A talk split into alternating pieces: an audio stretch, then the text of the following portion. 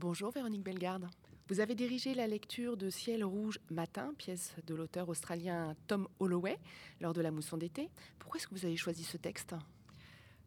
Euh, tout d'abord, on est très heureux de, recevoir un auteur australien. C'est vraiment euh, rare, c'est la première fois. Il est venu spécialement d'Australie pour, euh, pour aussi connaître la mousson d'été, qui, travaille autour des, écritures contemporaines. Ils n'ont pas du tout ce genre d'endroit en Australie. Et j'ai particulièrement aimé ce texte parce qu'il allie la forme et le fond. Et c'est très audacieux.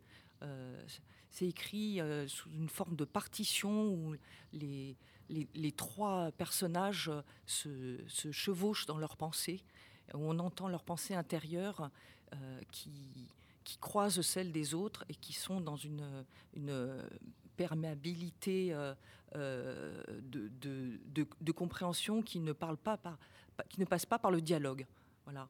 Et hum, on peut suivre euh, l'histoire de, de, cette famille et des trois personnes euh, qui n'arrivent pas à communiquer entre elles et qui se ratent, qui sont euh, quelque part absents de leur propre vie, alors que tout est là pour que l'amour ait lieu et l'incommunication un petit peu incompréhensible prend le dessus et toutes sortes de, malentendus se mettent en place qui aboutit à, des drames humains. Alors c'est vrai que les personnages semblent euh, des plus banals. Euh, ils sont englués euh, dans des vies quotidiennes qui semblent elles aussi des plus banales. Le père tient un magasin en centre-ville, la mère reste au foyer, noie sa détresse sexuelle dans la bière, la fille va au lycée et fantasme sur son prof. Et, pourtant, il se dégage au fil du, récit une dimension métaphysique extrêmement puissante hein, de ce texte. Euh, comment est-ce qu'il euh, chemine justement vers euh, cette dimension très universelle où chacun peut entendre un écho à ses propres questionnements? On a l'impression qu'ils ne sont pas maîtres de leur vie, qu'ils n'inventent pas leur vie et que ce, quotidien est une sorte de, système et de carcan qui suivent un petit peu malgré eux. Et, du coup ils ne sont pas acteurs de leur vie et ils n'arrivent plus à, exister comme personne en tant qu'individu et à formuler leurs propres désirs. Du coup, euh, oui, la jeune fille, elle est, dans, ce, dans cette incommunication et, euh, elle, euh, elle fantasme sur des séries télé, sur des, choses qui sont complètement empruntées. Elle n'a pas d'existence propre et ses, propres rêves sont des, clichés. Elle est engluée dans quelque chose qui ne lui correspond pas en fait. Alors Ciel euh, Rouge Matin est écrit comme une partition musicale, vous le disiez. Euh, on a trois personnages qui sont enfermés en eux-mêmes et euh, ils livrent leurs sensations, leurs pensées, leurs rêves. D'ailleurs, souvent, le, fantasme et la réalité finissent par, par se confondre. et donc, ils communiquent aussi par hasard parce que leurs mots se superposent. À un moment, ils vont prononcer le même terme. Comment est-ce que ça se travaille avec les comédiens? Parce que c'est un sacré défi. C'est vrai que c'est une pièce sur le silence, en fait. On, les entend beaucoup penser, mais il n'y a que deux, trois mots qui, qui, sont dits. Et le, fait que des, des, mots se croisent, je me, suis dit, c'est qu'ils se sentent. Ils, ne se, parlent pas, mais, ils se sentent il y a une sorte de, mouvement général euh, qui part du, rose, du matin qui est rose, pour devenir rouge, qui suit en fait le, drame intérieur qu'ils partagent. Euh, pour, le, pour, les comédiens, euh, c'est vraiment écrit comme une partition. Ils savent exactement à quel moment ils prennent la parole. Il y a un travail d'écoute énorme, tout en poursuivant son, son, propre chemin. Ils ne doivent pas perdre de vue leur histoire intime et là où ils en sont exactement. Parfois, donc, euh, leurs paroles euh, se, superposent au point que ça peut presque provoquer une, cacophonie.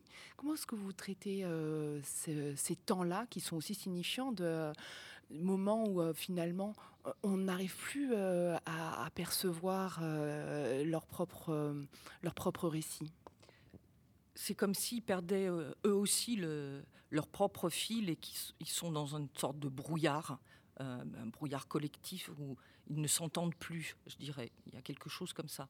Après, pour la, traduction euh, scénique, pour le, spectateur, euh, ce que j'ai essayé de faire, c'était dans le sens où c'est une partition aussi, c'est de créer des modulations à l'intérieur de ça, que quand les trois parlent en même temps, par exemple, il y a une page où ils parlent tous en même temps, c'est écrit comme ça par l'auteur, j'ai modulé, en, demandant aux comédiens d'être euh, en mineur quand euh, je, me suis rendu compte que le texte, le personnage ressassait un petit peu les mêmes paroles pour que l'histoire qui doit prédominer de l'un d'eux puisse être au premier plan. Donc celui-ci, il est en mode majeur. On a modulé comme ça euh, euh, pour, pour que le, spectateur soit pas perdu. Chacun des personnages est euh, pris dans son récit intime, parfois même son ressassement, et ces liens qui se créent par l'entremêlement fortuit de leurs paroles, créent comme un méta-récit. C'est ça que vous avez cherché à faire entendre à travers la lecture c'est une histoire collective, effectivement. C'est, on, perçoit que c'est l'histoire d'une famille, mais qu'on est, qui se passe en Australie, dans une petite ville de province, mais qui est totalement universelle et qui invite à être un peu plus acteur de sa vie, je trouve. Ce qui est étonnant, au-delà de la structure, euh, c'est le cheminement de l'auteur pour nous amener euh, vers euh, ce drame ultime, ce drame humain. C'est que la pièce démarre sur une scène très, très concrète, très, comment dire, très charnelle, puisqu'on voit la mère qui est dans son lit et qui va lâcher un gros paix. Voilà, les mots sont dits. Et on est dans quelque chose de très, de très comique au fond euh, et finalement, l'auteur euh, va progresser, euh, va nous attraper. Oui, c'est vrai qu'il y a quelque chose de très trivial avant d'être métaphysique. Il fait parler le corps. Tous ces non-dits, tous les personnages s'expriment par le corps. Et lui aussi, son, corps s'exprime.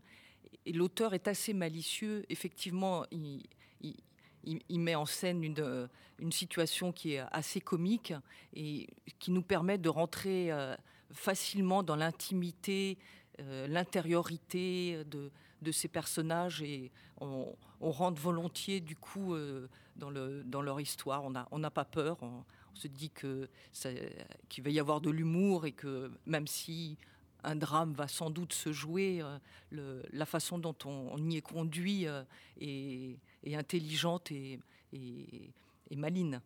À travers cette situation triviale, il montre euh, aussi euh, d'une certaine façon que euh, c'est dans ces petits riens de la vie quotidienne que peuvent se jouer ou s'exprimer des, des, frustrations ou des non-dits entre cette femme qui désire tant son mari et qui donc se laisse un petit peu aller. Et puis c'est juste au moment où il arrive. Hein. donc mmh. il y a cette conjonction. Oui, il suffit d'un détail pour euh, passer à côté de l'un de l'autre. Euh, le, malentendu peut se glisser dans des gens qui se, qui se connaissent extrêmement bien et il suffit d'une petite incompréhension hein, pour que euh, tout un, manque affectif ressurgisse et que les, personnes n'arrivent pas à se, à se dire qu'elles s'aiment, tout simplement. Quoi.